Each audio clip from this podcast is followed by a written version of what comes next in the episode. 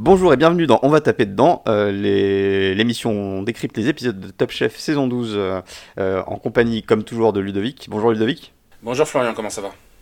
Ça va très très bien, merci et toi? Eh bien, très très bien, surtout depuis que j'ai découvert qu'il y avait des gens qui nous écoutaient. Donc là, je voudrais...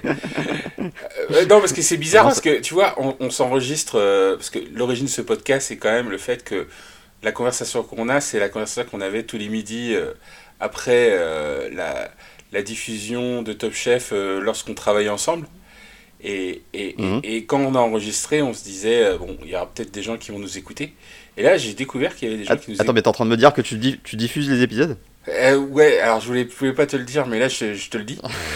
Euh, et, et- et je voulais dédier euh, ce podcast à Tiffen, qui, qui nous écoute a priori toutes les semaines. Donc bonjour Tiffen. Bonjour, Tiffen. Bienvenue et j'espère que tu nous écouteras jusqu'à la fin, parce que c'est bientôt la fin de, de ce run de, de Top Chef. Et bah, euh, merci de ta fidélité, merci de nous écouter. Euh, Aujourd'hui, épisode 15. Donc euh, là, on est toujours dans, le, dans les quarts de finale. Euh, je rappelle la situation, tous les candidats en lice. Donc il s'agit de Mathias, Mohamed, Pierre et Sarah. Ils possèdent tous un pass. Donc c'est un peu euh, euh, la mort subite, hein, j'ai envie de dire, sur, euh, sur cette, euh, cet épisode. C'est-à-dire que dès qu'on obtient un pass, là, on, est, on assure sa place en demi-finale. Il ne reste que deux passes à prendre. Sachant que pour, le, pour les deux candidats qui n'auront pas réussi à en, en- en obtenir lors de ces épreuves, bah, ils, seront euh, départagés lors d'une euh, d'une euh, épreuve coup de feu, comme, comme ils l'appellent. Donc il, s'agit d'une épreuve sur 30 minutes, donc extrêmement rapide. On reviendra dessus tout à l'heure. Donc déjà, qu'est-ce que tu as pensé de cet épisode dans sa globalité? Alors déjà, on en avait parlé précédemment, j'étais surpris de l'épreuve coup de feu à la fin. Je pensais pas qu'il y aurait eu une épreuve coup de feu, parce que dans les saisons précédentes, il y a eu des jugements, ou du moins c'était les chefs qui décidaient qui allait en demi-finale. Et, Mhm. et là, l'épreuve coup de feu m'a un peu pris de court, parce que du coup, je l'avais pas prévu euh, du tout. Euh, et, et après, j'ai trouvé que l'épreuve coup de feu, c'était un peu injuste, mais ça, on en parlera tout à l'heure. Euh, Ouais, c'est- assez brutal. Ouais, sur les autres épreuves, bon, je pense qu'il y a une certaine logique dans les sélections. Mhm. Et alors après, on aurait pu ergoter sur euh, la personne qui est partie, peut-être, mais je pense que la logique Oui. a été respectée parce que, honnêtement, euh, je suis aussi euh, les commentaires sur Twitter et, et sur Twitter, il y a des gens qui sont critiques de tel ou tel chef, mais Mhm. je pense que cette saison, on a quand même un niveau qui est assez, qui est très très bon. Et, et- Mhm. et du Ah, coup, on, on s'en rend pas compte tellement les candidats ils font très très peu de fautes. Et, et en fait, comme ils font pas beaucoup de fautes, on a l'impression qu'il n'y a personne qui se détache, qu'ils sont tous à égalité, mais sauf qu'ils sont à égalité à un très très bon niveau. quoi. C'est c'est comme Ouais. si euh, euh, aux Jeux Olympiques, euh, euh, le quatrième euh, du, du saut à la perche, il était à 6 mètres. Quoi. Donc euh, en fait, on se dit, euh, ben, Mm. euh, le, le quatrième, il est quatrième, mais en fait, il est quatrième à 6 mètres. Euh, donc euh, voilà, c'est Voilà. c'est- c'est quand même un truc de fou.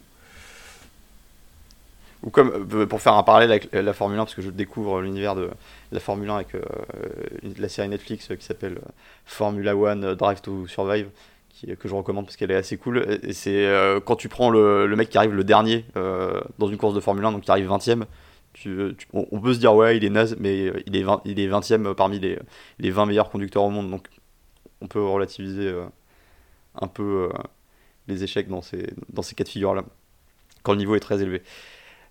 Euh, donc une première épreuve qui est sur le thème euh, des algues et qui est encadrée par le chef Lionel Giraud, double, euh, doublement étoilé. Donc euh, là il y a un petit, euh, un petit downgrade quand même, on, on perd un peu en, en prestige, deux étoiles seulement là, on- on- je m'étais habitué aux trois étoiles. Bon, ok, pourquoi pas. Je plaisante bien évidemment. C'est, je connaissais pas ce chef. Euh, moi, pas du tout non plus. et du coup, je me suis renseigné. C'est un chef qui a un restaurant deux étoiles, donc on- du coup à, à Narbonne. Euh, et Mhm. euh, comme je veux faire le point euh, artichaut le plus vite possible, je, je vais citer l'une de ses recettes euh, phares de l'artichaut. C'est le poulpe cuit sur la braise, artichaut bouquet façon barigoule à l'huile d'olive, tuile croustillante et, de, et, et son encre. Et donc du coup, Mhm. voilà, c'est un... Donc je pense que c'est. Alors Narbonne, c'est déjà une très très jolie ville à visiter. Et en plus, je suis allé voir son, son, site. Euh, donc c'est la maison Saint-Cressin à Narbonne. Euh, et, et elle a des prix vraiment très très honnêtes pour un 2 étoiles, je pense. Pour, pour quelqu'un peut-être qui vise les 3 étoiles. Donc c'est un chef en devenir. Mmh. Je pense qu'il faut, faut, aller visiter pour, pour découvrir avant qu'il devienne peut-être inaccessible. on, va, ben, on, va, suivre et surveiller euh, ce chef, donc Lionel Giraud, je le rappelle. Euh, j'ai bien aimé, euh, sans le connaître, hein, j'ai bien aimé sa, démarche de, son discours autour de l'algue qui, bah, qui ouvre toute une nouvelle palette de, saveurs. Je trouvais ça intéressant comme façon de d'envisager les choses. J'étais content de voir que les, les, candidats ne se sont pas tous lancés dans des, dans des maquis euh, avec euh, de l'algue nori euh, et puis et puis basta, ça, ça, aurait été un peu un peu dommage et un peu simpliste. mais alors pour cette épreuve et, en fait je vais même le généraliser à tout à tout cet épisode, c'est là j'ai les photos des plats sous les yeux des candidats, mais c'est à couper le souffle tellement c'est c'est beau et bien réalisé, c'est précis, c'est net, enfin c'est vraiment très très impressionnant. Je suis encore une fois, enfin voilà, on le répète souvent, mais mais le niveau de, de cette saison est, est, assez dingue. Et là, c'est particulièrement frappant, je trouve, quand on regarde euh, les différentes réalisations des, euh, des candidats sur les, euh, Alors, plus sur les deux épreuves que sur les trois épreuves. Donc, j'exclus un peu la, dernière chance, enfin, la dernière chance, le, coup de feu, parce que c'est une épreuve un peu plus spécifique où on peut moins déployer, visuellement quelque chose d'intéressant. Mais. Je, tenais à appuyer là-dessus parce que c'est quand même très, très fort. Et donc, euh, voilà, le thème de la première épreuve, c'est de mettre l'algue au centre de l'assiette. Euh, toi, cette épreuve, ça t'a inspiré euh, quelque chose? Les algues, qu'est-ce que tu en penses? Est-ce que tu as une opinion sur les algues? Est-ce que tu es pour ou contre? Bien au contraire. L'idée des algues, est, effectivement, je pense que c'est quelque chose qui, qui est super intéressant de travailler des produits qui existent là dans la nature, qui n'étaient pas forcément euh, dévoué à être mangé au départ. Euh, bah, c'est clair que l'algue, moi ça m'évoque euh, quand, quand j'étais petit et que j'allais à la mer, les, l'espèce de truc qui s'agrippe à ta jambe, un peu de, toujours un peu dégueu sur la plage. Enfin, ouais, ouais, bah, ça c'était de la laitue de mer. ton expérience de plage. C'était de la laitue de mer, maintenant tu peux la mettre dans ton four et la, rendre crispy. et non, mais ça c'est toujours intéressant de redécouvrir en fait des éléments de la nature, effectivement, qu'on ne consommait pas par pur snobisme en fait, presque j'ai envie de dire. Et, je préfère ça, par exemple, à, à certains éléments qu'on a vu dans la saison de food pairing ou de, de mettre en relation deux aliments qui n'ont rien à mm. voir. Je pense qu'il y a tellement de combinaisons possibles, déjà rien qu'avec des aliments qu'on utilise peu, qu'on n'a pas besoin d'aller chercher euh, dans l'originalité. Et en, même temps, l'algue, et là, effectivement, l'algue, c'est là depuis, euh, euh, depuis des, des, des, des, centaines de milliers d'années. Qu'on puisse redécouvrir le fait que ça soit comestible et qu'on puisse la manger. Euh, moi, ça me plaît. c'est une épreuve qui me plaît. C'est pas forcément un aliment vers lequel j'irai, mais c'est une épreuve qui me plaît parce que ça, ça démontre quand même que on n'est pas obligé de chercher dans les trucs extrêmes pour, pour trouver des idées de, de plats, quoi. Ouais, mais alors, déjà que la salade classique en soi, c'est pas un truc qui t'inspire des masses. Non, mais j'ai envie de dire, j'irais plus vers un, plat à, base d'algues qu'un plat à base d'asperges et de réglisse, par exemple. Tu vois ah non, ça, se tient, ça se tient complètement, c'est cohérent. Euh, alors, du coup, euh, l'algue au centre de l'assiette, donc euh, bah, comme élément principal, c'est pas, pas évident, mais encore une fois, les candidats ont trouvé des, belles idées. donc, Mathias, lui, choisit de faire un tartare d'algues et coque avec une tuile de nori. Euh, nori, c'est globalement, euh, avec la spiruline, les, deux seules algues que j'ai pu consommer euh, de mémoire. émulsion wakame, je connais pas. Mais pourquoi pas Pas plus. honnêtement, là, dans cette épreuve, il y a énormément d'ingrédients que je ne connaissais pas, que je n'ai jamais mangé. je suis même pas un fan de sushi, donc pour te dire, j'ai dû en manger des fois des. les, je sais plus comment tu appelles ça le, le, euh, le nori. Les maquis. Les, ouais, voilà. Et, ah, euh, euh, onigiri ah, ah, non, tu parles de l'algue en elle-même. Ouais, l'algue qu'on met sur, sur les maquis. J'ai dû en manger, mais c'est pas mon. C'est l'algue nori, ouais. C'est pas mon grand kiff. donc du coup, c'est un truc que je vois avec des yeux complètement frais et, Et, et donc je vais, là, je vais pas forcément parler des ingrédients, mais plutôt du ressenti du, du plat. Et pour le coup, Mathias, il a fait un. Alors, ouais, il y a un autre point que je voulais soulever, c'est le, les assiettes, le, le nombre d'assiettes qu'il y a, qu'il doit y avoir. Euh, parce que j'ai pas, je me suis pas, je me suis fait cette réflexion parce que quand tu regardes les quatre plats, Mhm. euh, il y en a deux qui utilisent la même assiette, mais il y a énormément, ils ont énormément de sortes Mhm. d'assiettes pour euh, faire leurs plats. Et, et, et Ouais, je- c'est. et je suis toujours surpris. euh, j'ai adoré d'ailleurs les assiettes qu'ont uti- qu'ont utilisé euh, Mohamed et, Sarah. Ça, c'est un cadeau que, que je voulais à Noël, mais le Père Noël n'a pas voulu de moi cette année, je sais pas pourquoi. Euh. En fait, non, ce que je voulais dire, c'est que il y a aussi. Donc, il y a le plat, mais il y a aussi le contenant qui est souvent très très bien choisi euh, par les, par les candidats et qui te donne une une diversité dans ce que toi tu pourrais faire toi chez toi en fait euh, qui est assez impressionnante en fait. Mm. Et ils se trompent Ouais, jamais, je- ils se suis très rarement sur le choix des assiettes en plus. Bah, euh, voilà, c'est ce que je disais. La- L'assiette, ça a un, un double impact, c'est-à-dire qu'il y a un impact visuel, mais il y a aussi un, un impact euh, au niveau du sens et de la fonctionnalité de l'assiette. Euh, bah, typiquement, une assiette creuse, euh, euh, c'est plutôt pratique pour quand, quand tu as une préparation un peu liquide, euh, ou type soupe ou, ou autre. euh, et euh, et il y a des assiettes qui sont plus ou moins adaptées à tel ou tel type de plat, mais, mais ça se combine euh, aussi à l'aspect visuel. et je pense que c'est facile de se planter là-dessus. Parce qu'il y a aussi la couleur qui rentre en jeu, la façon dont ça va mettre en, valeur ton, ton plat. Donc c'est c'est vrai qu'il se, il se débrouille plutôt bien cette année. Mais je me souviens qu'il y a eu des années où il y a eu de- des réflexions de la part des chefs sur un, un mau- mauvais choix d'assiette ou de contenant pour, le, pour les préparations. Mais c'est vrai. Après, euh, à titre personnel, j'ai pas des placards assez grands pour stocker une quinzaine de types d'assiettes différents. Pour, euh, Non, mais il y, a- il y a quand même des, ouais, non, mais t'as quand même des grands, des grands marqueurs. Et après, si on revient à. Mathias, par exemple, là, il choisit une assiette noire, euh, alors semi-creuse, je sais pas comment on appelle ce type d'assiette, euh, du moins qui, qui, dont les bords remontent un petit peu. Et, euh, et il choisit de mettre son, son yaourt blanc au centre de l'assiette. Du coup, Ouais. ça clash. Enfin, tu, tu vois tout de suite ce qui se passe dans l'assiette. Tu te concentres sur la partie blanche et ensuite tu vois ce qu'il y a au-dessus Mm. euh, ou autour. Et, et- et c'est- je trouve ça euh, excellent en fait euh, comme choix. Donc c'est C'est là où comme on- de la composition photographique. ouais. exactement. Et en fait ils, sont c'est vraiment le résultat de, du monde de notre monde d'aujourd'hui avec Instagram. C'est-à-dire que tous ces candidats ils savent que effectivement on mange d'abord avec les yeux et notamment quand c'est bien photographié euh, et que tu peux le voir en plus sur, euh, sur Instagram quoi tu vois. C'est c'est plus le, le monde euh, avant tu disais que tu retrouvais tu, tu pouvais acheter des, des jolis bouquins mais tu les rangeais dans ton dans ton dans ton armoire et tu les lisais plus jamais ça faisait ta collection. Mais aujourd'hui des assiettes de plats t'en vois tous les jours.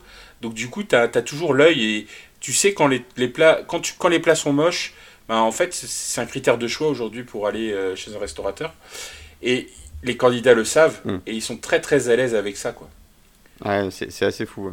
Et, euh, et c'est vrai qu'une assiette blanche pour Mathias, ça aurait complètement flingué son effet. euh, et ça aurait pas du tout euh, été le, le même rendu. Et d'ailleurs, j'aurais été sur- euh, curieux de voir le plat de Pierre dans une, dans une assiette noire, parce que du coup, le, son, son crémeux de laitue, on le voit, on le voit pas très bien. Enfin, on peut passer à côté.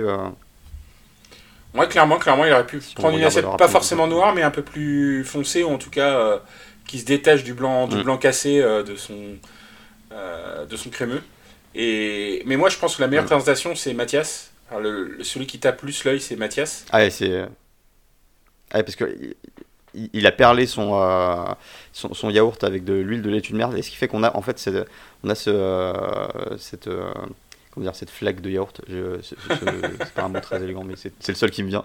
Il y a cette flaque de, yaourt euh, qui ressort déjà très bien sur l'assiette noire et qui est perlée euh, avec un, un, vert qui est très vif, très frais, euh, et c'est hyper joli. C'est très bien fait et, en fait ça fait un très beau, un très bel écrin pour le, le reste de sa de sa préparation, notamment son tartare d'algues et, et cette huile de, nori. Donc c'est vraiment une très très belle assiette et je pense que c'était au- aussi bon que, que beau. Euh, il y a eu pas mal d'éloges euh, à ce sujet-là. Alors d'ailleurs, euh, petit aparté, euh, c'est, euh, cet épisode c'est aussi le fameux épisode où les, les proches des candidats se manifestent. Donc d'abord par courrier. Et alors là il y a un point que je trouve assez, assez drôle là-dessus, c'est que j'ai vraiment l'impression que la production cherche par tous les moyens possibles à faire pleurer les candidats quand ils leur font lire ouais, Alors je sais pas si. C'est vraiment le truc que j'aime le moins, c'est le côté télé-réalité de, cette émission. Ce que, Top Chef évite la plupart du temps d'ailleurs, souvent, très souvent puisque ça se concentre. Euh, bon. Bah, sauf, euh, sauf là, il tombe un peu dans. Ouais, voilà. Et là, tu tombes dans le pathos. Et euh, je trouve ça pas. Enfin, je trouve ça pas nécessaire. Après, je pense que c'est malheureusement dans mm. les règles de l'émission de, de le faire. mais bon, c'est ça fait partie du jeu, on va dire, de, de regarder ces moments-là. Voilà, mais c'est une fois dans, c'est une fois sur 15 émissions, donc à la limite, je je vais pas non plus insister sur ce point-là. Ouais.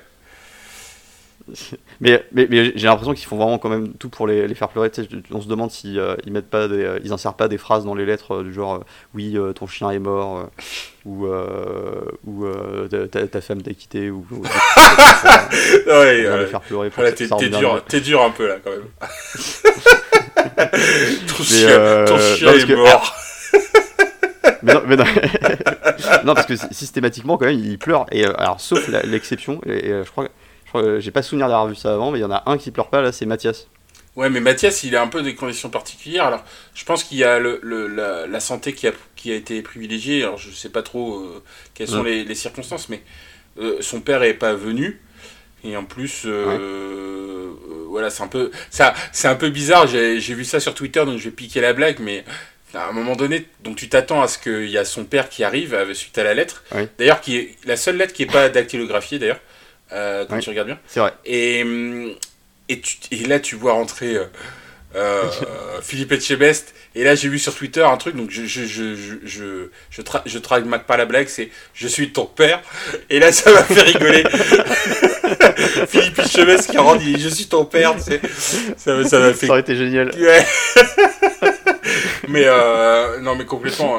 Là, là le problème, c'est que. Enfin sur le fait que les, les candidats pleurent, faut pas oublier qu'ils sont enfermés. Euh, ah oui, non, il y a un côté euh, vase clos. ouais, il y a un vase clos. Et, émotions, hein. et, que concrètement, de, de, ce que je connais de la télé-réalité, on, les met en condition pour qu'ils pleurent. Quoi. On, les met, on leur met une pression énorme.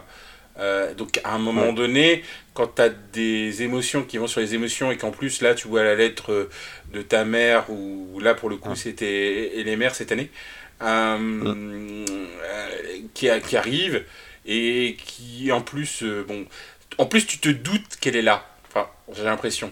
Parce que le, ah oui, alors parce que il y, a ce truc là, ils, euh, ils, font mine d'être surpris quand, quand, quand, ils arrivent. Enfin, c'est bon, attends, ça fait, ça fait 12 saisons. Il y, a toujours cette étape où tu sais quand, quand tu lis le courrier, il y a le, il y, a le, il, y a tes, il y a tes proches qui arrivent derrière, donc il euh, faut arrêter de, de, jouer la surprise. Là, c'est, exactement, tu, tu, sais très bien qu'elle est là. Donc en gros, tu, ils font monter la sauce, ils, ils, se disent, ils les font attendre. C'est un peu comme euh, quand ils, hum. ils, font attendre pour euh, donner les verticles d'une. On verra d'ailleurs sur le, sur le, dernier, sur le dernier défi. je pense qu'ils les font attendre, attendre, attendre. Et donc à un moment donné, bon ben, euh, à moins d'être un robot, euh, tu peux pas, tu peux pas craquer. Enfin, t'es obligé de craquer quoi. Voilà. Ah ouais. Donc, euh, ouais, puis il doit y avoir des techniciens qui leur soufflent Non, mais laisse tomber, tu vas pas y arriver. T'es mauvais par rapport. À... Ton chien est mort deux fois, il a été encore écrasé. La voiture est passée deux fois dessus. Non, es, vraiment t'es cruel, je trouve. Hein. Et donc euh, voilà, alors ouais, donc euh, pour revenir sur le euh, sur le ah oui et juste dernier élément là-dessus aussi, c'est la première saison où les, les proches ne participent pas lors de l'épreuve et je pense aussi pour des raisons sanitaires. Ah clairement. Et c'est il y a toujours ce moment où, qui, me faisait marrer hein, où le candidat cherche un truc ultra safe à faire faire à, leurs proches parce que parce que clairement ça peut flinguer leur place si, si c'est mal si, c'est mal fait et, et, du coup il n'y avait pas ce cet élément-là qui était à la fois dommage et à la fois bah, ça leur permettait de rester euh, concentrés sur ce qu'ils faisaient euh, et euh, peut-être tant mieux quelque part. Et donc oui, pour, voilà, pour finir avec Mathias, c'était une très très belle assiette et, et, franchement, enfin voilà, chapeau, chapeau, j'ai rien de plus à dire dessus, c'était, ça avait l'air vraiment délicieux. On a Sarah qui, alors Sarah, un, j'avais un petit truc à dire de spécial là-dessus, c'est que typiquement c'est une épreuve sur le papier et d'ailleurs sous le papier aussi, hein, comme on va le voir par la suite, mais qui est, qui est taillée pour elle. Les deux épreuves d'ailleurs. Même si elle n'était pas passée là, après il, y avait, après il y avait les petits poids. Donc il y avait vraiment deux épreuves complètement pour elle. T'as presque l'impression que la production voulait à tout prix la, conserver et du coup ils ont, ils ont fait des, du sur-mesure euh, euh, et, une deuxième épreuve en backup au cas où. Euh, Nous sachons. Au cas où ça passe pas. voilà, hashtag conspiration. Et, et, donc, et, oui, donc elle était hyper à l'aise, elle était, elle était vraiment ravie de faire cette épreuve. Hein, c'était c'était très visible euh, et, euh, et elle, a fait quelque chose quand même d'assez extraordinaire. Déjà son, euh, son tarama d'algues, enfin, je trouvais ça. Je trouvais que c'était une idée vraiment. Enfin, j'aurais vraiment pas pensé et en fait ça me, ça me donne vraiment envie de goûter. C'était presque une épreuve qu'elle aurait pu faire en demi-finale, j'ai envie de te dire. Ouais. c'est vrai. alors, ce qui est, autre chose qui m'a marqué sur, sur sa performance euh, sur, sur cette épreuve, c'est qu'elle euh, s'est retrouvée confrontée à, pas mal de difficultés et en fait à aucun moment elle s'est laissée désarçonner et elle a fait preuve d'une ténacité et d'une volonté euh, complètement dingue là-dessus, comme son, son Blini qu'elle a raté 15 fois, qu'elle a redémarré 15 fois, qu'elle a fini par réussir. Enfin, trouvé, je l'ai trouvé vraiment très impressionnante sur, sur cette épreuve. Et le résultat était à la hauteur de l'effort fourni parce que son assiette est magnifique. je pense que euh, l'assiette de Mathias, euh, je te rejoins un peu, c'est la, la, plus belle des, quatre, mais euh, Sarah, elle n'a pas du tout à rougir de ce qu'elle, a fait parce que enfin, le, le jeu de couleurs avec le, le blanc au-dessus, les petites herbes vertes et, et puis un, un, blanc un peu plus cassé en dessous avec le blini avec des couleurs plus chaudes, ça fait une espèce de montage qui est vraiment très très réussi. Et je, et je pense que l'avantage, de, l'avantage de son plat, euh, c'est que elle a rendu quelque chose de complètement végétarien gourmand. Et, je pense mm. que ça, c'est quelque chose qui peut faire avancer euh, notamment la cause, entre guillemets, du végétarisme ou du véganisme. Mm. C'est qu'en gros, on n'est pas obligé de manger du quinoa tout le temps, quoi, tu vois. Et, là, clairement... du, euh, du tofu. Du tofu. Euh, et là, clairement, elle a rendu. Elle a, déjà, elle a fait un blini, euh, déjà, c'est gourmand. Euh, Elle a fait un tarama. Enfin, il y a, tout un tas d'éléments là-dedans qui, qui rendent le plat appétissant, alors qu'il n'y a pas de poisson, pas de crustacés, à ma connaissance j'ai pas regardé le. Non, non, c'est entièrement végétal. Voilà. D'ailleurs, c'est l'aspect tout végétal qui a fait peser le, euh, le verdict en, sa faveur. Ouais, et c'est vraiment différent. Et, c'était vraiment un plat qui, qui, qui, était même différent, qui différent des, trois autres. Dans le sens, effectivement, où tu as des algues, euh, tu mets des produits de la mer. Et ben là, non, elle a pris le, le parti pris de dire, bon, je vais rester tout végétal. Euh, et, effectivement, ça l'a ça, ça vraiment avantagé. Oui, ah c'était euh, c'était bien vu et c'était euh, extrêmement bien fait quoi. Donc euh, algues, algues fumées, ça ça devait être hyper bon parce qu'elle elle a choisi de traiter son algue un peu comme un comme un poisson, ce qui était intelligent parce qu'elle elle mettait pas de protéines dans son dans son plat et du coup elle, elle fait quand même un rappel qui qui est très malin parce que ça ça donne la place de la protéine qui est un peu la place maîtresse dans un plat euh, de, je veux dire traditionnellement pour les, euh, pour les non-végétariens, mais, euh, mais, mais elle, fait, elle, fait, ce clin d'œil-là en, en, faisant un traitement poisson à son, à son algue, donc c'était doublement malin, je trouve. Et puis, bon, bah, ça s'est vu, hein, à la fin, je pense qu'elle était loin devant les, les, trois autres, même si les, trois autres n'ont pas démérité. Mmh. Non, c'est clair. Ah, j'ai quand même, j'étais quand même pas sûr du verdict. Hein, à la fin de cette épreuve, mais nous allons un peu vite en besogne car il reste Mohamed et, et, Pierre à qui il faut rendre visite. Euh, Mohamed qui euh, fait des algues cuisinées comme des spaghettis. donc je pense que c'était l'idée la, plus originale à mon avis. Oui. Bah, visuellement c'était sympa, ça, ça, ça, marchait bien, ça, ça avait l'air bon aussi. Et donc il a fait un petit tartare iodé avec... C'était presque dommage qu'il le cache avec... alors je sais pas avec quoi il le cachait, mais... il le cachait avec une sorte de d'herbe par-dessus ou de ou d'algue. Oui. Et c'était presque dommage parce que. C'est vrai que c'était joli quand ça montait en spirale euh, tel qu'il l'avait en plus. Euh, ouais, ça ressemblait, euh. ça ressemblait vraiment à des spaghettis. Et si visuellement on avait vu des spaghettis, bah là ça aurait été, ça aurait été vraiment le, la bonne idée. Alors après, sur la photo, en tout cas, on voit pas trop que c'est des spaghettis, donc je pense que ça cache un peu. Mm. Et, après, il a ça, fait. Ça reste une belle assiette. Ouais, et après, il a fait du Mohamed, hein, il a fait du classique, il a fait du beurre blanc, hein, l'un des, l'un des, des, des, sauces classiques euh, euh, des plats de poisson euh, en France, hein, qui en plus est né à Nantes, hein, donc je, je voulais le, le mettre en, lumière. pas, loin de, pas loin de Nantes, en tout cas, pas directement à Nantes, mais pas loin de Nantes. je crois que c'est la mère Clémence qui, qui, a inventé le, le beurre blanc et hmm. qui se trouve à Saint-Julien-de-Concel, qui, qui, est à quelques kilomètres de Nantes sur, sur la Loire, directement sur la Loire. Et, et honnêtement, c'est un c'est du Mohamed pur cru et, en, et il a vraiment le, chic pour prendre une, idée et la transformer, de la twister quoi. C'est comme on disait la semaine dernière, en gros, c'est un twister de cuisine classique. Il prend les, les codes de la cuisine classique française et il la twist un petit peu. Euh, parfois pas suffisamment, mais là c'est vraiment euh, très très bien. Et en plus euh, de, l'avoir twisté, il, a réussi à rajouter cet élément régressif qui est l'hommage à sa mère en faisant des, des, des spaghettis. donc c'est ce qui au passage est très flatteur pour la, mère de Mohamed, mais, mais bon, elle n'avait pas forcément euh, les, euh, les comment dire non mais il le disait, il disait lui-même c'est les spaghettis de sa mère quand il rentrait du, du boulot. Et euh, voilà je exactement. trouve ça très très bien. Enfin en gros moi aussi mm. j'adore les ah, spaghettis. moi aussi j'adore. Mon plat favori c'est les spaghettis au beurre rentrant du boulot mm. quand j'en ai. Donc non, non, je, trouve ça vraiment c'était c'était euh, ouais non c'était c'était bien vu c'était régressif c'était euh, c'était euh, ça avait l'air très bon. Et effectivement dommage qu'il ait caché un peu ses, ses spaghettis et on finit sur sur l'assiette qui visuellement pour moi est la plus décevante même si on peut à ce niveau là on peut pas trop employer ce terme là mais la moins la moins frappante en tout cas des quatre c'est qui est celle de, de Pierre qui a fait un, donc un shawamushi d'algues euh, crémeux de laitue de mer, écrevisse et risotto de salicorne. Euh, risotto, j'adore ça. Euh, ouais, alors, sauf que techniquement, le salicorne, c'est pas des algues. Comme l'a dit pas algues. chef. et, je pense que c'est ça qui. À, ce tarif-là, à ce tarif-là, on peut dire que le beurre blanc, c'est pas des algues non plus et que le.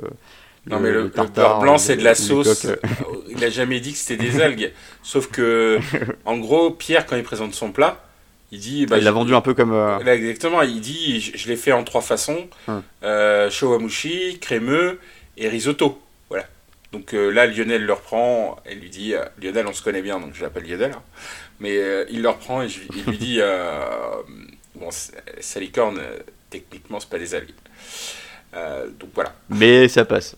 Mais ça passe, on, on, lui en veut pas, il a, travaillé de toute façon des algues dans tous les cas. C'était, ça avait l'air quand même plutôt bon.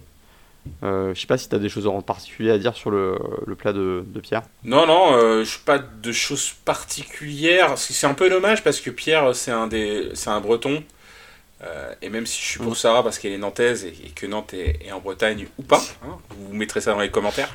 Mais euh, Pierre, lui, pour le coup, c'est un breton de Dinan en plus, mm. ville où j'ai vécu quelques années. Donc il, il était aussi un petit peu avantagé, ou du moins il aurait pu l'être euh, parce qu'il y a pas mal d'algues euh, en Bretagne. Hein. On, est sur, sur, la côte atlantique. Hein. On, on, a pas mal de, de, cuisine. moi, je connaissais. effectivement, je, ne mange pas beaucoup d'algues, mais j'ai effectivement vu que quand tu vas plus vers la côte, euh, tu as des restos très très bons qui, qui utilisent des algues. Et il aurait pu être avantagé. Malheureusement, je n'ai pas senti au, au, max de son, de son game le Pierre là-dessus. et pourtant, c'est un des candidats les plus créatifs des quatre qui restent. Et sur le coup, bon, effectivement, on voit sur le résultat, et c'était pas son épreuve favorite, je pense. Non, c'était pas c'était pas ce qui l'inspirait le plus et c'est euh, mais il, reste qu'il a fait quand même quelque chose de très satisfaisant et que, ça a été très bien reçu par par le chef donc, non, il n'y a pas de doute, ils étaient tous dans un mouchoir de poche avec Sarah qui était vraiment, je pense, très très loin devant sur son parti pris tout végétal. Ah, et, euh, donc voilà, bah, comme tu viens de, le repréciser, euh, c'est Sarah qui gagne euh, cette épreuve. moi j'étais hyper content parce que, parce que déjà c'est une candidate que j'aime bien et, en plus de ça c'est tu pas tout le temps qu'on bah, qu'on voit la, comment dire, la, fille du concours se qualifier avant tous les, avant tous les mecs et, et les autres qui, bah, qui, doivent se battre pour, pour pouvoir la, rejoindre et c'était chouette de l'avoir placée un peu au-dessus de la mêlée à ce stade-là de, la, compétition. Clairement, et puis euh, bon, moi je, je vais pas. Je suis nantais, euh, voilà, donc on, était tous contents. C'était la fête, euh, c'était la fête. Donc on attend, on attend la demi-finale maintenant. Alors, on, a, en, tout cas, en tout cas, à la moitié de l'émission, j'étais très serein. Tu vois, je, me disais bon, après Mathias, Mohamed, Pierre, tout peut arriver. Tout peut arriver, tant mieux pour eux quoi. Après tout, qu'importe. Et alors, on regarde tous les deux euh, l'émission en, différent, on ne le regarde pas en direct pour. Euh, euh, on va, on va pas le cacher hein, pour esquiver un peu la pub, ce, qui, ce, qui, découpe un peu moins l'émission. Est-ce que tu as eu un, effet spoil façon match de foot, où, où d'un coup, quand sa victoire a été annoncée, tout le monde s'est mis à hurler dans Nantes non. on va pas se mentir. Il n'y a pas eu de feu d'artifice à ce moment-là. Euh, je n'ai pas eu de, je n'ai pas eu d'événement sonore euh, spécifique euh, qui aurait pu. Pas de voiture dans les rues qui klaxonnait avec les, des drapeaux nantais. qui aurait pu, non, qui aurait pu m'aiguiller sur le fait qu'effectivement Sarah a été qualifiée. peut-être en finale, peut-être en finale. Peut-être en finale. Deuxième épreuve euh, à laquelle euh, bah, euh, Sarah ne participera pas pour cause de qualification. donc Mathias Mohamed et Pierre se retrouvent donc face à, une chef qui est bah, familière des, habitués de Top Chef car il s'agit de Stéphanie Lecalec qui qui, a, gagné la saison 2 de Top Chef donc ça commence à, remonter, hein, ça fait plus de, plus de 10 ans et, et qui est maintenant chef doublement étoilé. Euh, qui euh, possède également plusieurs établissements, euh, donc qui a un beau parcours depuis, depuis Top Chef. On avait déjà eu, il me semble, la conversation des, des, candidats de Top Chef et même des vainqueurs dont on n'entendait pas forcément beaucoup parler par la suite. Bah, elle fait partie des, des exceptions. Donc, Ouais, et je pense que Stéphanie Lecalex, c'est la personne qui a solidifié dans l'esprit des chefs que Top Chef, c'était pas une émission de télé-réalité puisque euh, à la sortie de Top Chef, elle s'est contrairement à Masterchef. Euh. Ouais, voilà. Enfin, alors Masterchef, je, ne sais pas. Euh, c'est encore autre chose. On, pourrait dire le meilleur pâtissier ou des choses comme ça, tu vois. à la sortie, elle n'est pas devenue influenceuse. Non, non, elle, est restée dans son, dans, son, dans son domaine de prédilection qui était la cuisine. Elle a eu deux étoiles, enfin, elle a gagné deux étoiles, je crois, toute seule avec son, son resto. Mhm. Et donc, je pense qu'elle a solidifié le principe que Top Chef c'était une émission sérieuse si tu voulais être euh, un Top Chef quoi. Euh, elle, a clairement euh, apporté au prestige de, l'émission qui, mais qui est de plus en plus. Enfin, quand on voit les, les personnalités que l'émission attire maintenant il y a c'est pas le concours de meilleur ouvrier de France mais je pense que sur, sur ton CV ça, ça, a de plus en plus un impact quand tu ou même sur la fréquentation de tes établissements quand tu quand tu as euh, non seulement participé, mais qu'en plus tu t'es bien classé dans une, euh, une, saison de Top Chef. Sur, sur, de plus en plus en tout cas. Sur la fréquentation et aussi sur le fait que euh, les chefs qui en sortent, effectivement, je pense, n'ont pas trop de mal à monter des nouveaux projets. Donc clairement, elle a été. D'ailleurs, en parlant de la fréquentation, ça a aussi un impact sur les, sur les chefs de brigade.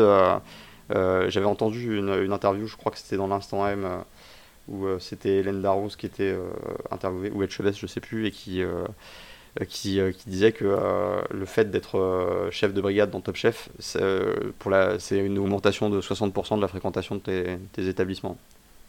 Ouais, donc tu n'es même pas obligé d'être le chef de ton resto pour avoir une influence sur, le, sur les entrées. Mm. Et non, non, clairement, Stéphanie Lequelec a été le pivot parce que le premier qui avait gagné Top Chef, c'était Romain Tichenko. Mais Romain Tichenko, lui, il mm. était vraiment très très discret. Je pense qu'il est, il est même jamais revenu dans Top Chef euh, après. Et Stéphanie mmh. elle, elle a joué le jeu, elle est revenue dans Top Chef souvent. Oui, c'est pas la euh, première fois qu'on la revoit. Et elle a, et en plus, elle a mené une carrière euh, qui, qui est florissante. Aujourd'hui, elle a effectivement beaucoup de restos. Elle a aussi une épicerie fine à Paris. elle, a, elle a créé un potager pour son, pour son restaurant parisien qui s'appelle La Seine. donc Mm. voilà, c'est, c'est, elle est au, elle est au Ah, firmament et elle, est aux portes du, du 3 étoiles quoi. Ouais. Euh, et, et ça, c'est le jour où elle décroche le 3 étoiles, je pense que là, on a vraiment, on, on va mettre Top Chef vraiment comme quelque chose qui va se rapprocher euh, du meilleur ouvrier de France. Quoi. Ah non, c'est euh, un, un- et, et un, et plaisir hein, de voir ce concours qui grimpe euh, en niveau et en, en prestige et en, et en, et en, et en rayonnement aussi euh, quand on voit les, chefs internationaux qui, qui sont de plus en plus attirés vers, vers Top Chef France. Donc c'est vraiment cool. Et donc l'épreuve qu'elle propose aux candidats, c'est sur le thème des petits pois. Alors, euh, encore une fois, bah, trois assiettes extraordinairement belles. Enfin, je, euh, les, les trois sont très différentes. Et en fait, là, les trois, je les trouve vraiment magnifiques. Pour des raisons euh, différentes. Alors, il y, en a- il y en a une que je préfère à- aux trois autres, personnellement. Euh, c'est celle de Pierre. Ah, ouais, celle de Pierre, elle est superbe. Celle de Pierre, elle est magnifique. Ah, et le- le- il a fait un montage, mais euh, c'est euh, c'est une œuvre d'art, euh, ce montage en couronne. Qui a euh. une précision euh, qui, qui est folle, quoi. Ah ouais, c'est euh, Et, et c'est euh, c'est d'autant plus triste de, de voir que ça ça a pas payé pour lui, mais Ouais, et en plus, c'est pas facile, je pense, de monter comme ça euh, un cercle avec rien. Et en plus, quand, quand Mm. tu mets le. Alors, je sais plus ce que c'était comme. comme je sais pas si c'était une soupe ou, ou un velouté. C'est une panna cotta. Une, une panna cotta. Alors, elle était liquide un peu, sa panna cotta, mais du moins, quand il mettait sa panna cotta, euh, euh, voilà, ça, ça débordait pas. Donc, ça veut dire que tout était bien fait, tout était bien solidifié. Non, Les textures étaient bonnes. hein. un, un travail de fourmi et effectivement tu manges avec les yeux mais là j'étais euh, et et, et, et, euh, disclaimer je suis pas le plus grand fan des petits pois on va dire que je suis pas le plus grand fan des légumes en règle générale mais les petits pois sont en très très très bas dans ma liste hein, de, de, de préférence. Ah, mais alors figure-toi que pour la première fois de- depuis, euh, depuis euh, euh, je sais pas, je dirais presque 20 ans, euh, le week-end dernier, j'ai écossé des petits pois avec, euh, avec une de mes filles et c'était euh, c'était vraiment une expérience cool. Tu sais, c'est, euh, ça, c'est des trucs qui me rappellent un peu mon enfance, hein, mais ouais moi, aussi je des faisais haricots ça. Verts ouais, ou- ouais, nous aussi on faisait euh, ça on écoutait les petits pois ouais, tout à fait. Et, ça, c'est vraiment quelque chose que, euh, que j'aime bien, c'est ce, ce travail un, un peu minutieux euh, euh, où euh, tu, euh, tu récupères un à un tes, petits pois et tu, euh, après tu les fais cuire. Enfin, c'est euh, assez cool. Moi, j'aime bien le, petit pois, même si j'en mange pas, euh, pas énormément. Et, euh, mais euh, c'est quelque chose que, j'aime bien. Et, euh, et alors, du coup, ce que j'ai appris, bah, c'est la possibilité de travailler l'Écosse. C'est un truc que j'ai jamais fait d'ailleurs le week-end dernier. euh, Malheureusement, bah, l'Écosse, je les ai jetés et j'en euh, ai rien fait. Mais euh, non, c'était vraiment. euh, c'était intéressant euh, comme épreuve, j'ai trouvé. Non, non, tout à fait. Et, et juste euh, pour finir avec euh, Stéphanie Lequelec, euh, j'avais oublié mon point artichaut. Euh, L'un des, des entrées signatures de, de Stéphanie Lequelec, c'est euh, œuf, truffe blanche et artichaut. Donc si tu vas dans son resto, euh, normalement tu devrais retrouver cette entrée-là. Ça a. Je vais faire un, un tour, un tour des, des étoilés artichauts un jour. Euh, quand je serai euh, quand je serai millionnaire et euh, pour- pour- pour- pour Bientôt, bientôt. N'oublie pas qu'on n'oublie pas qu'on a au moins une auditrice, hein, donc euh, normalement ça devrait s'enchaîner après. hein. Oui, sachant que nos, nos sponsors involontaires, je pense à, à Cuisine A à Z, chez qui on, on vient piocher les, les, les photos pour les rappels, pour se rappeler de vraiment des visuels des plats. Euh, donc euh, voilà, on, on vous salue et on vous rappelle qu'on ne touche pas d'argent avec ce podcast, c'est une blague, euh, ne nous envoyez pas vos avocats. pour- pour- Enfin, si, vous pouvez nous en- vous envoyer nos, nos avocats, mais dans une corbeille de fruits, quoi. C'est, c'est- si vous voulez. Ou de légumes. Et puis, on, et puis fr- franchement, ils ont pas à se plaindre, on les paye en visibilité. Voilà. Ce que dire. Là, tu vas te prendre un, un gros, un gros blast sur Twitter. Fais attention, ça- ça va backfire, c'est sûr. Et donc, euh, on, non, on les, remercie, ils font un excellent travail avec leur, euh, avec leur récapitulatif des recettes. Et d'ailleurs, bah, j'en profite, euh, quitte à le faire, autant le faire jusqu'au bout. Sur sur cuisineaz.com, vous pouvez retrouver toutes les recettes des candidats si vous voulez les refaire chez vous. Donc c'est assez cool, c'est une, belle ressource si vous si un plat vous tape dans l'œil, comme je pense que c'est beaucoup le cas dans les différentes saisons de, de Top Chef et surtout euh, ces dernières, bah, vous pouvez tenter chez vous, euh, sans filet, de reproduire euh, ses performances, à condition d'avoir bah, tout ce qui est four vapeur, centrifugeuse et, et autres accessoires qu'on trouve bien sûr dans toutes les cuisines. Donc contrairement à toutes, les toutes les autres télé-réalités, Top Chef, c'est la seule émission où vous pouvez vraiment le faire refaire chez vous. Et ça, c'est excellent. Et, et, ça serait curieux qu'ils lancent le concours de refaites les recettes chez vous et mettez-les en photo sur Instagram. Je me demande pourquoi d'ailleurs ils ne l'ont pas fait, parce que ça pourrait être, euh, ça pourrait être génial. Il y a beaucoup d'émissions culinaires qui, qui, font ça. T'as raison, ce sera un, beau levier de communication. Euh. Mais euh, voilà, moi, un truc qui me frustre souvent dans la, dans la cuisine, alors j'adore cuisiner et je, je fais rarement des choses très élaborées. Pourquoi? Bah parce que euh, bah quand tu ouvres euh, ton truc de recette, et eh bah tu vois qu'il va te falloir telle épice, telle herbe, tel machin. Et euh, du coup, tu les as pas. Alors quand tu te motives, tu vas les acheter. Mais après, tu, tu vas pas forcément t'en servir tout de suite. Et du coup, ça traîne et ça périme dans un du coup, tu dois tout recommencer. C'est un, peu, c'est un peu la difficulté. Et, et je pense que c'est le problème de Top Chef principalement parce que Top Chef est en tournée en automne. Et eh ben, ils ont des mm. trucs de saison automnale que t'as pas en printemps. Donc ça, c'est un, une problématique effectivement qui se pose. Après, pour les, petits pois, je pense que on peut y arriver. mais, mais voilà, si, si toi ou quelqu'un d'autre, quelqu'un qui nous écoute, peut-être toi, Tiffen, euh, euh, si quelqu'un a une solution bah, pour pouvoir gérer intelligemment son stock d'épices euh, ou d'herbes de façon à ne pas les, gâcher, ou s'il y a des trucs qui reviennent plus que d'autres, ou qu'on est à peu près sûr de pouvoir les utiliser tout le temps, bah, ça m'intéresse pour euh, un peu augmenter mon jeu euh, derrière les fourneaux. Euh, donc ensuite on a le donc très très beau plat hein, de, de Pierre. Bah, sauf, le, seul, truc un peu gênant que je trouve, c'est toujours dans mon, mon truc hein de, de, mélange un peu extrême. Même si la fruit de la passion ça peut passer, je suis pas convaincu convaincu à 100% du, du, fruit de la passion. Mais le ah, reste, le reste très marqué. Ouais. Tout à fait. Et même au niveau de la texture, le grain de fruit de la passion, c'est très, très spécifique et très, très marqué. C'est vrai qu'il y avait un, danger. Euh, c'est un peu, c'est un peu euh, sucré quand même aussi, euh, c'est pas très acide. donc du coup, c'est un, un, choix très très risqué. Quoi. Bah après, si c'est si c'est bien dosé, c'est. Ah oui, non, clairement, non, non, mais je, moi je, je parle juste dans ma tête quand j'ai le goût de le fruit de la passion. Après, je pense qu'il l'a dosé mm. suffisamment. Et, mais je, Ouais, puis d'ailleurs, ça a plu euh, au chef Le Québec. Donc, euh... Ouais, ouais, non, c'est quelque chose qui était original. Hein. Euh, après, moi, ça me, ça me, ça me hérisse un petit peu le poil, là, ce foot pairing, hein, encore une fois. Mais ça, tu, tu, euh, tu te fais trigger par le foot pairing maintenant, c'est systématique. Exactement, à chaque fois. Euh, Mohamed, très créatif sur cette épreuve, Mohamed, hein, il nous fait des, des gnocchis de, de, petits pois qui sont euh, très bien réussis avec la petite marque de la fourchette et tout. Et c'est très agréable de le voir euh, procéder. Il y a vraiment un petit travail d'artisan. un peu comme, c'est ce que j'aime bien d'ailleurs dans, tout ce qui est le travail des. Enfin, qu'on retrouve pas mal dans le travail des pâtes aussi. ouais, très technique, à la main. C'est très technique, mais c'est très, très joli à voir. Et c'est vrai que la technique, c'est un point fort de Mohamed. Donc, euh, et en plus, il, commence de plus en plus à avoir des idées à la volée, ce qu'il n'avait pas au début de la saison. C'est-à-dire qu'à un mm. moment donné, il prend le, il se dit bon, je commence à travailler les petits pois, etc. Puis il, voit une, une cause de petits pois et puis il se dit bon, je vais la mettre sur le, euh, le barbecue japonais. Et ça, c'est vraiment excellent, quoi. Ça, c'était euh, très très malin. effectivement, il y avait un risque que ça soit un peu désagréable dans l'assiette si tu euh, cherchais à le manger.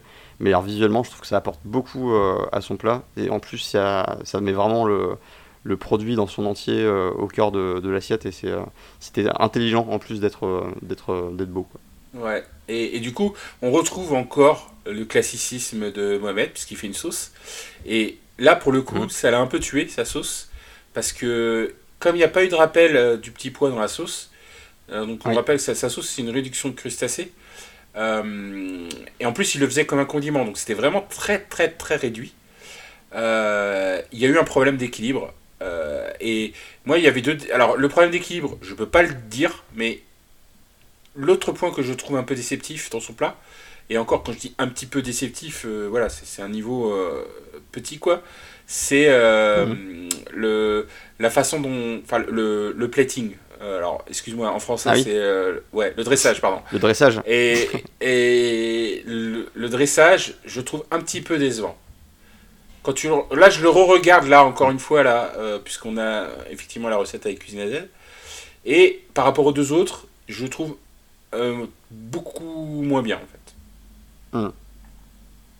Ah, je, je sais pas. Moi, personnellement, mon classement sur le visuel des assiettes sur cette épreuve, c'est Pierre, Mohamed et Mathias en dernier. D'accord. Même si l'assiette de Mathias est très belle, j'aime beaucoup la disposition des éléments dans, bah, l'assiette la, la, disposition de, Mathias est très très classique, mais je hmm. la préfère. Donc moi je dirais euh, Pierre, Pierre Mathias Mohamed. Ça, ça, peut, ça peut, ça peut s'entendre. Tu n'as aucun goût, mais c'est pas grave. tu, as, tu sais, avec le Covid, il y a beaucoup de gens qui n'ont plus de goût. Hein. Euh. Euh, ça veut peut-être dire que le Covid est là depuis bien plus longtemps que ce qu'on Ouais, depuis. Est-ce que tu penses qu'Estad Boulvelten a, eu, a le Covid depuis 10 ans? Parce qu'avec le foot pairing. C'est très probable. C'était l'instant condescendance de, de ce podcast. Euh, on peut continuer. Euh, Mathias. Mathias. bah, non, mais c'est quand même très joli ce qu'il a fait, euh, mais je trouve que c'était le moins original. Enfin, je trouve que c'est celui qui s'est le moins cassé la tête pour le, pour le visuel. Ouais. Parce que globalement, il a son, son espèce de crème de réfort sur lequel il a, enfin, qu'il a, alors certes minutieusement couvert de, de, petits pois et puis il a mis. mais encore une fois, l'assiette joue beaucoup parce qu'il a choisi une assiette avec des cercles concentriques, donc des, des, cercles dans des cercles et du coup, lui. Qui attire le regard forcément. Ouais, et, en plus, il a choisi une assiette noire où il met son. Alors, euh, je sais pas si c'était un condiment ou une, euh, une sauce au réfort au fond. Euh, et, ça se voit, quoi, ça pète à l'œil, tu vois. Et, mm. et, là, pour le coup, la photo de Cuisine AZ ne donne pas le, vraiment la quintessence du, du plat. Moi, j'ai un souvenir où quand tu vois le plat de haut, ben, voilà, tu vois le. Tu, vois. La première chose que tu vois déjà, c'est les petits pois. Donc, il est là, il, y a, pas, il est pas hors sujet. Et après, tu vois tout le reste, euh, plus euh, les, le dressage euh, très délicat avec les petites fleurs, etc. Non, non, je, suis. C'est là où je trouve qu'il est supérieur, dans le sens où, quand tu regardes l'assiette de Mohamed, les choses ont l'air d'être plus posées aléatoirement, quoi. Le, la cosse au milieu. Mm. Enfin, je vois pas trop à quoi. Où, où, va le plat. en plus, avec le, les, le, le crustacé rouge sur les côtés. Enfin, il y a il y a un mm. truc qui me gêne en fait. Je pense qu'il y aurait pu, ça, pourrait, ça aurait pu être différent. Mais voilà, c'est juste euh, une opinion très très personnelle. Hein. Euh, mais tu as le droit d'avoir des opinions. Hein. Tu es, tu es un, être doué de libre arbitre euh, et je le respecte. C'est un petit retour de la condescendance. donc oui, alors bah, ça, pour le coup, ça faisait quand même très envie Beaucoup d'huîtres dans cette émission, euh, j'ai trouvé. oui, oui, bah, euh, je pense qu'on est, en novembre, on est en novembre-décembre, hein, donc on est vraiment dans la saison, donc euh, ils y vont à fond, quoi.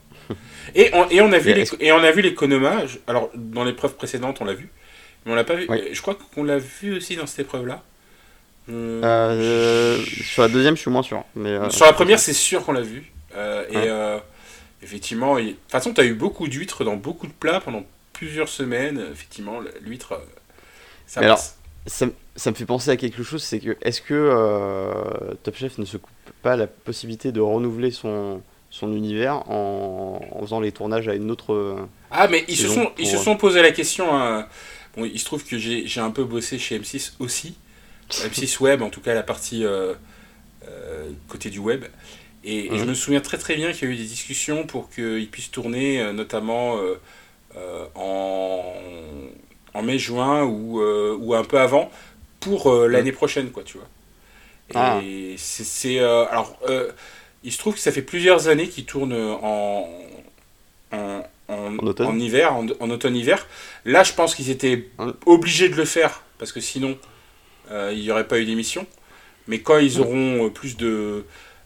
plus de possibilités, il n'est pas impossible qu'ils tournent, qu'ils tournent en janvier pour l'année prochaine.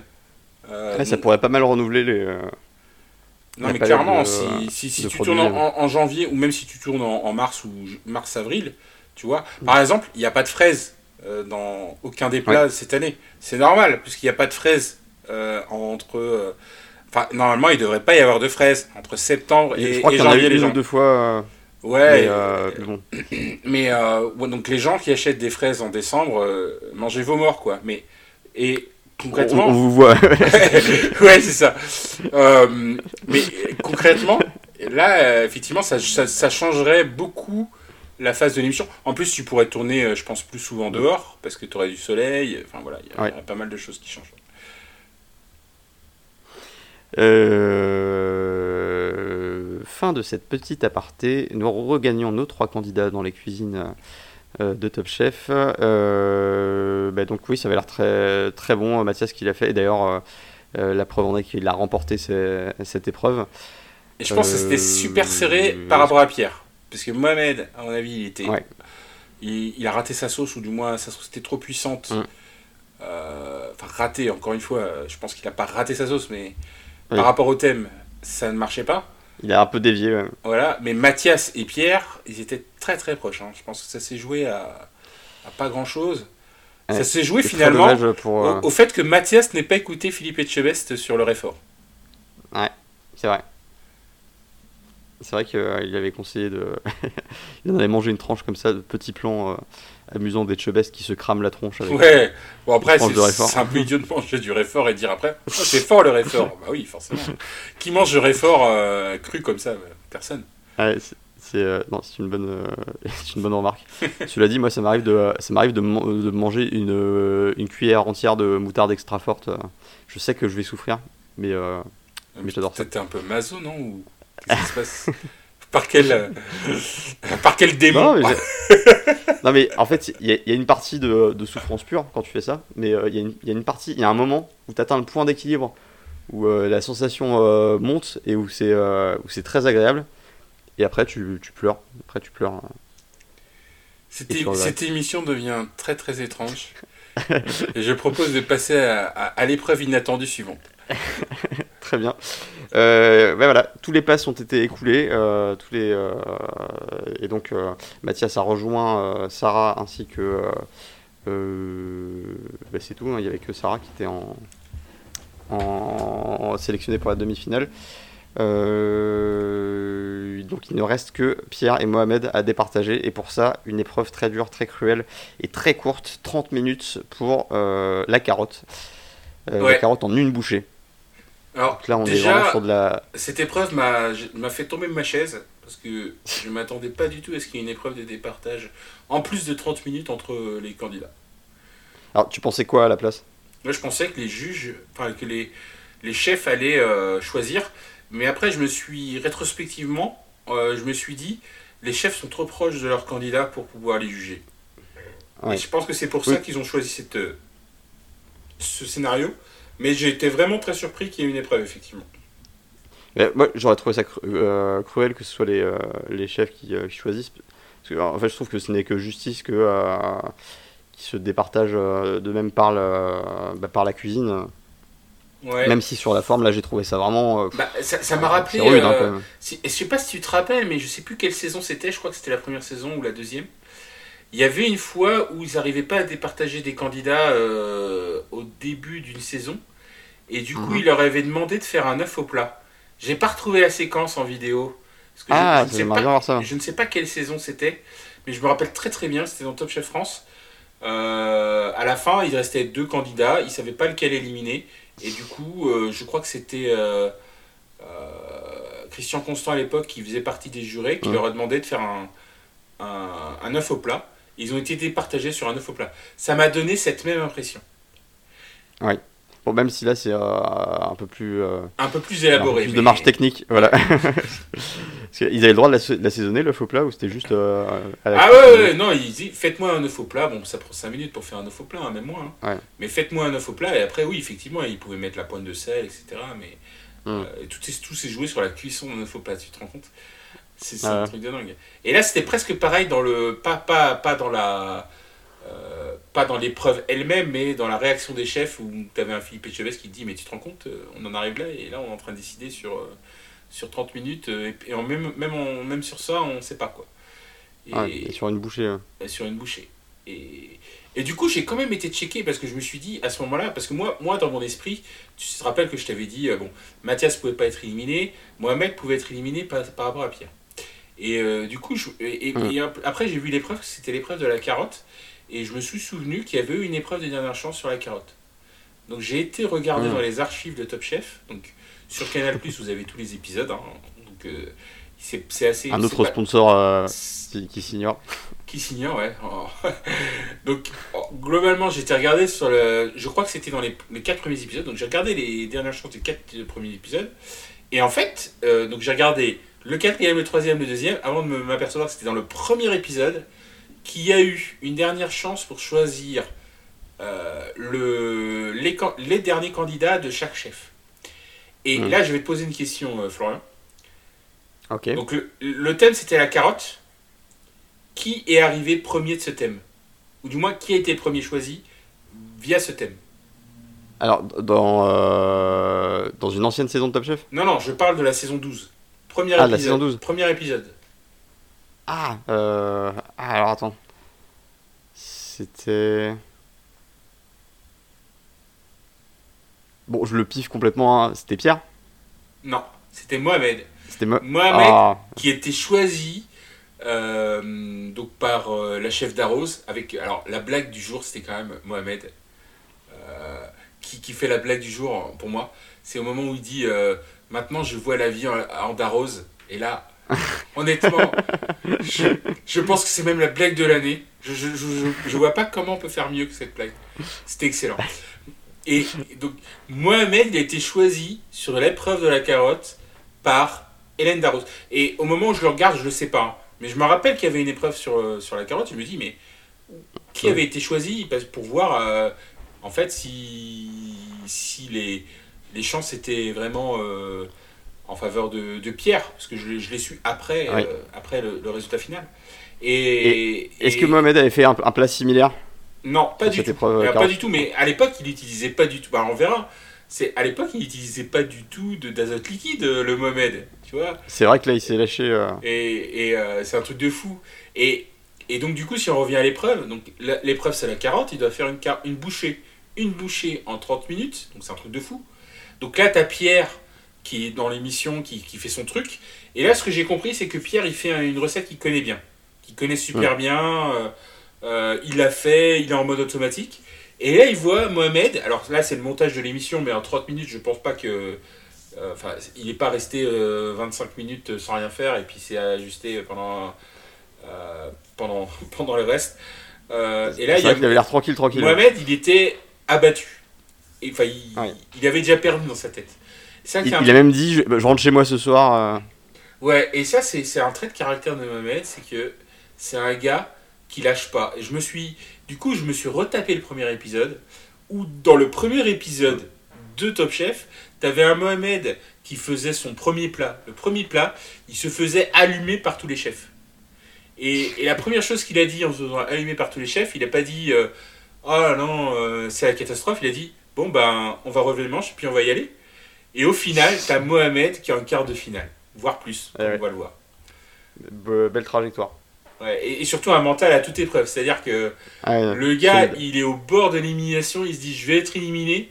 Et puis là, il a une l'illumination de, des choses qu'il a apprises pendant Top Chef. Où tu dis, c'est ça, le build-up est énorme. C'est-à-dire qu'il. C'est presque un shonen, tu vois. Ouais, T'as l'impression de, dire un manga ou. Euh, ouais, c'est ça, c'est le gars qui découvre le Kamehameha et qui dit, bon, bah, je vais y aller, quoi. il devient super soldat. Ah, ça y est, j'ai trouvé comment devenir super soldat. Poum, azote liquide. Le, truc des dingues. Encre de sèche, azote liquide. Il va, il, va, mixer tous les trucs un peu euh, exotiques qu'il a, qu'il a acquis pendant cette saison.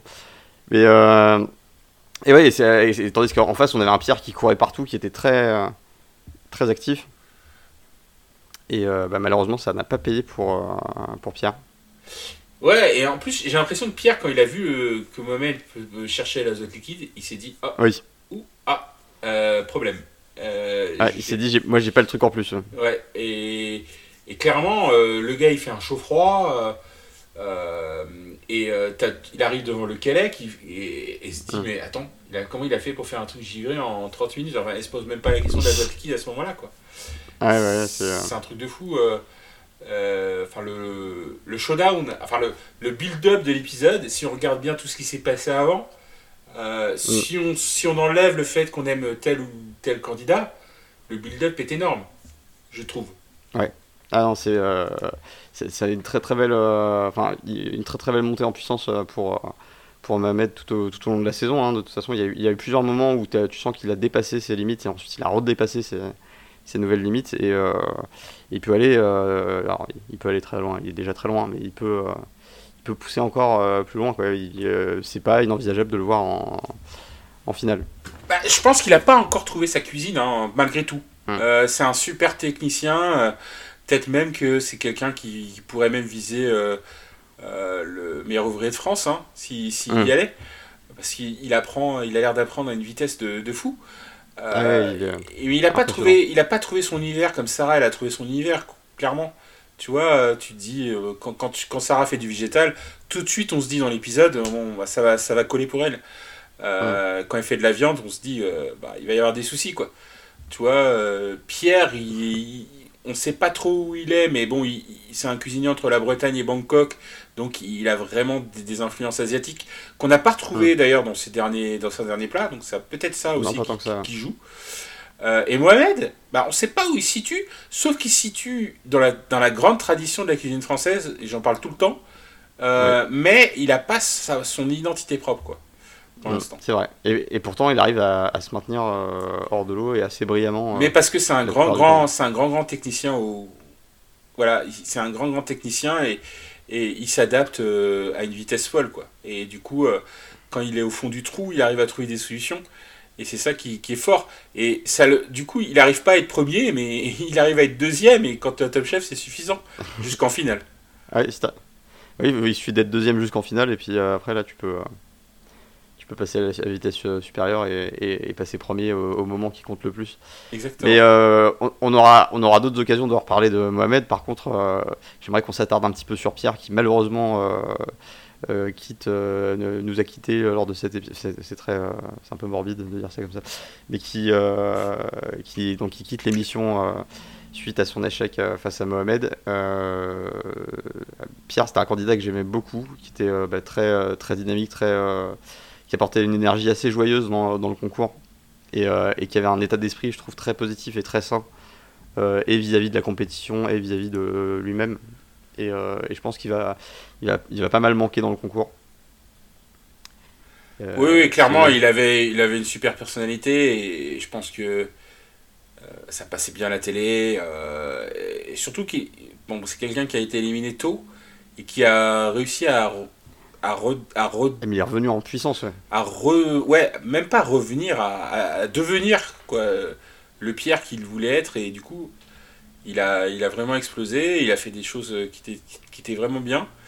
Euh, et bah, effectivement, à ce niveau-là, de toute façon, Et c'est aussi euh, la première fois que je vois un chef euh, de brigade autant affecté par le départ de euh, d'un de ses des, des- des membres de son, son équipe. Parce que euh, là, les, les larmes de Michel Saran, elles ont l'air euh, non seulement elles ont l'air sincères, mais elles ont l'air euh, profondes.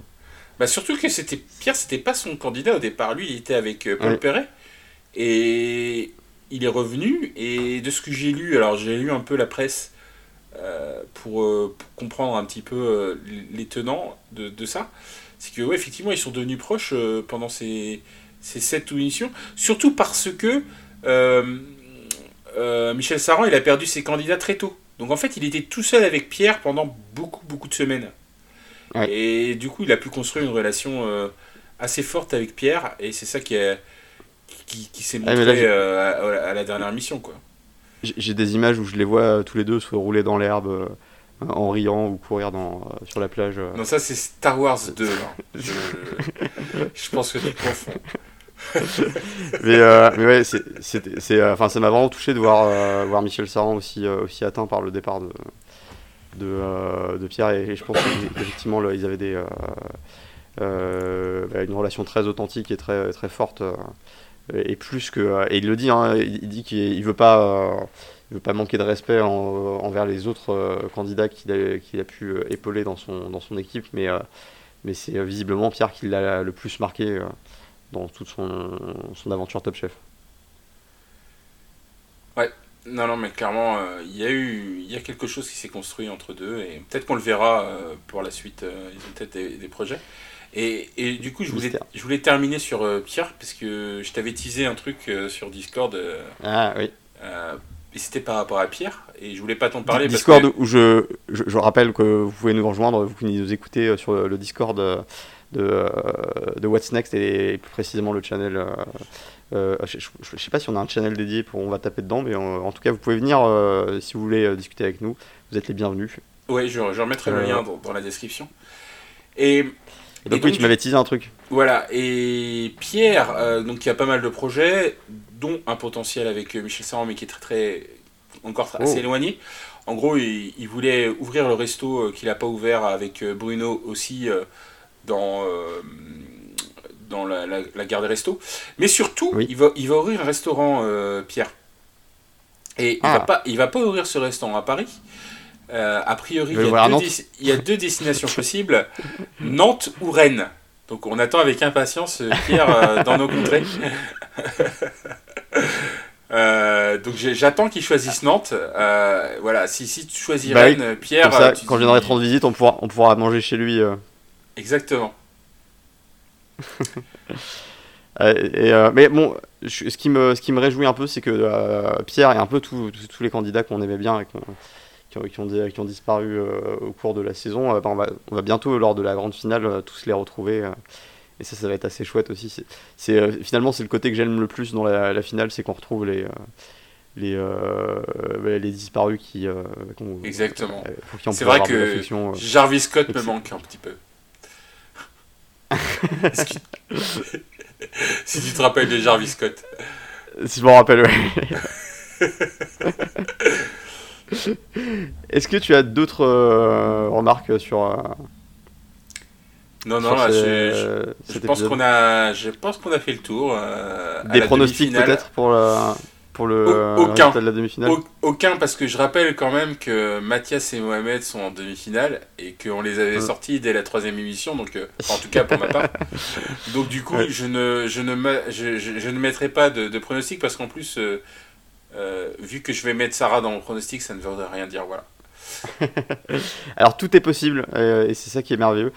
Euh, bah, j'étais ravi de faire cet épisode avec toi. Euh, on salue euh, bah, tous ceux qui nous écoutent et, en particulier aujourd'hui Tiffen. Et vous pouvez également nous écouter sur, sur What's Next, donc une émission où on décrypte les épisodes de, la série The West Wing à la Maison Blanche en français, épisode par épisode, mais, mais de façon un peu plus analytique et un peu plus structurée que, que ce qu'on fait ici, où là c'est vraiment plus euh, pour, euh, pour, euh, voilà, bah, pour se marrer. Hein, on va pas, va pas le cacher. Et il me reste à vous souhaiter une excellente semaine. prenez soin de vous, mangez bien. Ludovic, je te salue également et je te dis à la semaine prochaine pour, pour le prochain épisode, la demi-finale. J'ai vraiment hâte, je pense que ça va être palpitant et que ne on va pas être déçu des épreuves que vont choisir les candidats, car je le rappelle, ce sont les candidats qui choisissent les épreuves lors de la demi-finale. Exactement. Et je vais parodier un, un youtubeur célèbre et je vais vous dire euh, prenez soin de vous, allez voir des films, allez en terrasse et à la semaine prochaine. à la semaine prochaine.